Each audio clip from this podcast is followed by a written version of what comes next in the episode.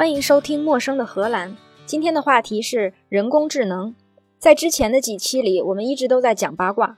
这一期我们讲点有用的，当然八卦也非常有用。人工智能现在是一个非常火的词，只要什么东西搭上人工智能，投资也来了，工资也高了，听起来也很炫的样子。经常被放在一起讨论的还有机器学习、深度学习和物联网，它们之间有什么关系？有什么区别呢？今天就把它们放在一起来讲一回。总的来说，人工智能包含机器学习，也就是说，机器学习是人工智能里面的一类技术，深度学习又是机器学习里面的一类技术。物联网是另外一回事儿，虽然很相关，我们一会儿单独讲。我们从人工智能开始，什么是人工智能呢？就是 AI（Artificial Intelligence），大概就是机器有了人的功能。比如最简单的例子。拼写校正，如果你用微软的 Office 系统的时候，在 Word 或者 PowerPoint 文档里面打英文拼错了，下面就会有红线画出来。如果你选中自动拼写校正功能，一边打错字，系统就会自动帮你替换成正确的。再稍微厉害一点呢，就是语义理解，把句子里面的关键词和这些词的关系识别出来，重构你这段文字的意义。比如说，我明天要买车。里面的关键词就是一个人，我，一个东西，车，一个时间，明天，一个动作，买。这个人跟车的关系就是有意愿发生一个动作，什么动作呢？买。什么时间呢？明天。有了这些，机器就知道这句话的意思了。下一步是要给你推荐车，或者是车行，或者是路线，或者明天的天气预报，这都是后话了。语义理解在几种语言里实现了之后，如果把几种语言联合起来，就可以实现翻译服务，比如谷歌翻译。再厉害一点呢，就是识别东西。这个东西可以是图像，比如说指纹识别、人脸识别，识别一张照片上面的物体，有天空、云，或者有人和车。也可以识别更具体的东西，一个机器里面的零件、工具。当然，也可以识别文字。比如给一张报纸拍张照片，通过图像识别就可以把报纸变成数字化文档，也可以识别手写，把你的手写体变成数字化的文字。除了图像识别，还有什么东西可以识别呢？最容易联想到的就是声音，既可以识别某种声音，比如说车的声音、飞机、某种乐器，也可以识别人的声音，并且可以识别某个人的声音，在一段对话里可以识别这是你的声音还是他的声音。声音识别出来之后，更厉害的一种算法就是把声音转换成文字，这就是语音识别。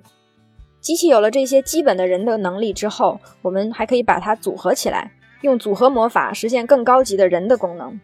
比如说，把声音转文字和语义理解组合起来，就得到了语音助手，像苹果的 Siri、微软的小冰 Cortana、谷歌的 Google、亚马逊的 Alexa。这样，我们要和机器交互，就不再需要打字了，只要说话，对面的机器就听见了。再比如，如果把文字识别和拼写校正组合起来，就得到了印刷文档数字化。如果文字识别加拼写校正再加语义理解，就可以得到自动生成摘要的功能，或者自动生成病历，也可以自动分发信件。以上就是日常生活里比较常见的人工智能的几类应用。下面，让我们突然之间。跳到物联网这个概念，IOT 说的就是物联网，Internet of Things。物联网就是东西可以控制东西。我们举几个例子来看看它是不是物联网技术。我家墙上有灯的开关，一按开关灯就亮了。那这是不是物联网呢？大概不是。如果墙里面有电线，把它跟开关连起来的话，这就不是物联网。因为物联网要是 Internet of Things，至少得是无线的。如果用手机通过 WiFi 或者通过 4G 来控制灯的开关，那就是物联网技术了。另外一个常见的无线遥控技术就是电视遥控器。那用电视遥控器遥控电视，这是物联网技术吗？有可能是，也有可能不是。我们回想一下比较老的遥控电视机，把遥控器拿起来，顶上会有一个小灯。这种遥控器呢，它是发射射频信号的。在你按遥控器上的按钮的时候，可以看到这个灯是在闪烁的。如果肉眼看不到的话，可以把手机的照相功能打开，通过手机屏幕来看。按遥控器按钮的时候，会看到这个红灯在闪。这种情况就不算是物联网，因为它不是通过 Internet。如果是另外一种情况，是通过手机或者互联网遥控电视，这就是物联网。那蓝牙技术是不是物联网呢？有的时候可以把它归为是，有的时候也可以归为不是，因为蓝牙无线传输距离非常有限，不是远距离控制的一种方法。那物联网是不是人工智能呢？基本上说不是，因为物联网只是一个无线的控制系统，没有人去控制它，就什么也干不了。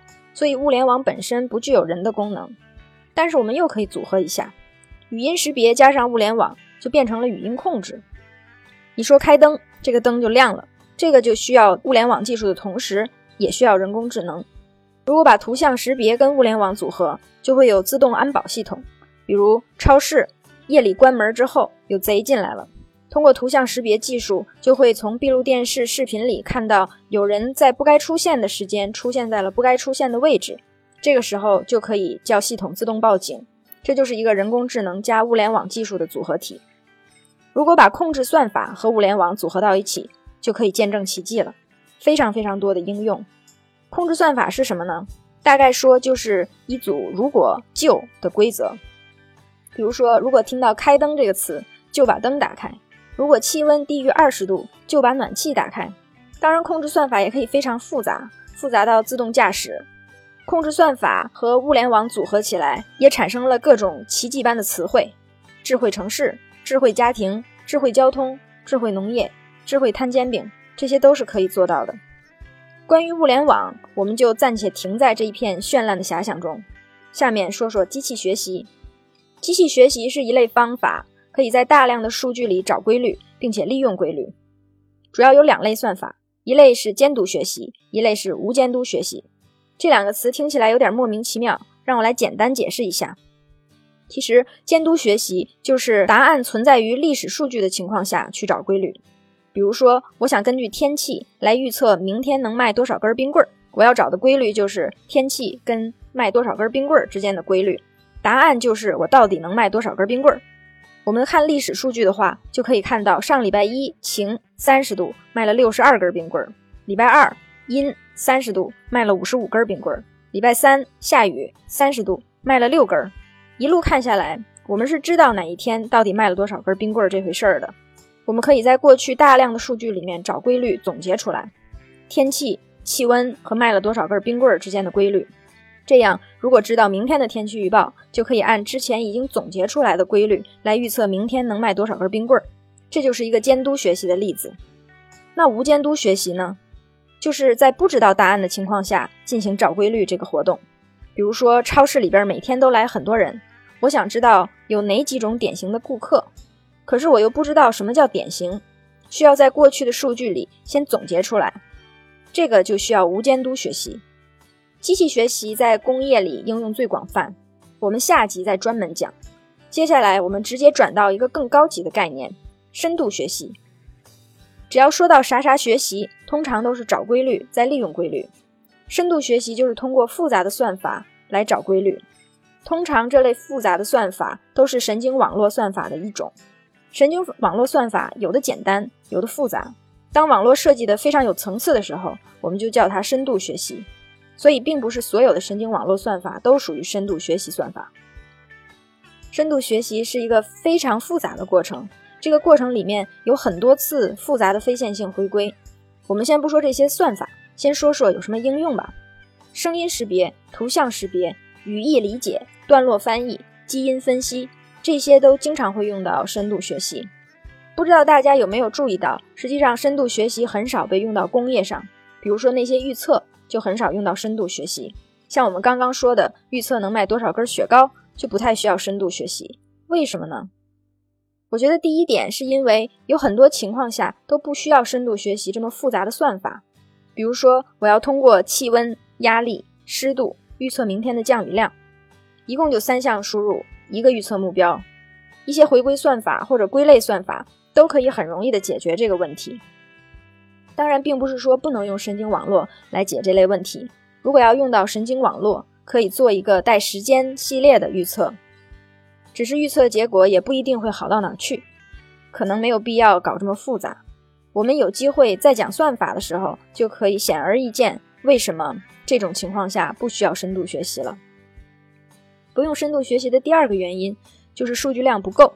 上一个降雨预测的例子很简单，但是也有复杂的例子，比如说预测飞机晚点。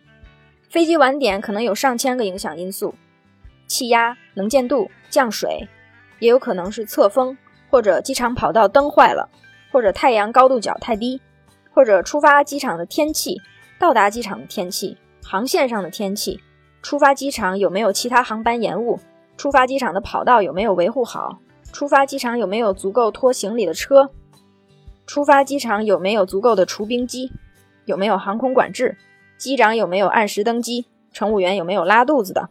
有没有非常重要的乘客延误飞机？有没有丢行李的？各种各样的问题都会导致飞机晚点。这个问题的复杂性是很适合用深度学习的。可是问题来了，就是数据不够。或许你说飞机已经飞了一百年，每天世界上飞那么多航班，怎么可能数据不够呢？可是反过来，如果跟我们每天全世界人民说的话比呢？航班的数据量是很小的。想要训练一个复杂的神经网络，需要非常非常多的数据和很长的时间。不要说深度学习，工业应用不多，连机器学习在工业生产中大规模应用的也不多见。主要原因就是模型结果的精度不好。可以举几个例子，比如说一个模型告诉我们，某一班飞机有百分之七十五的概率会晚点三十分钟。知道了这个结果，又能怎么样呢？如果我是机场的话。也不能说，因为这个飞机有可能会晚点，就把跑道让给下一个飞机。那如果飞机不晚点呢？假如我是航空公司，知道这一班有可能要晚点，下一班上这个飞机的乘客就有可能不能按时登机。我知道有百分之七十五的可能，那我要不要给所有的乘客发短信说我们会晚点呢？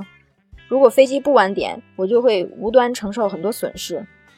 所以，像这种百分之七十五可能性的精度，在实际情况里面能用到的场景非常少。再举一个例子，就比如说，我们要预测这个机器什么时候会发生故障，预测到了之后，就可以提前派工人去检修，避免意外停机。如果预测出来一百次故障，其中有七十次是真的会有故障，还有三十次没事儿，这样的话，工人就会没缘由的被派去工厂检查某个零件。发现没事儿，一次两次行，三十次的话，工人就会觉得你是玩我呢吧？那为什么在语言识别或者语义理解这些情境下，人工智能就可以被接受呢？